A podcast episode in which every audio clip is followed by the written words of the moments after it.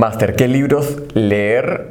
Mira, yo soy muy cuidadoso con recomendar libros porque cada uno tiene un desafío diferente, cada uno tiene algo eh, diferente que corregir y, o, empoderar. Sin embargo, para empezar en el mundo del liderazgo, creo que hay tres puntuales. Eh, el primero para mí es desarrolla el líder que está en usted. Eh, el segundo es las 21 leyes irrefutables del liderazgo. Y para desarrollar a otros líderes, ¿okay? es desarrolla los líderes que están alrededor de usted. Todos esos tres libros son de John Maxwell. Él escribe de una manera muy simple, con ejemplos básicos.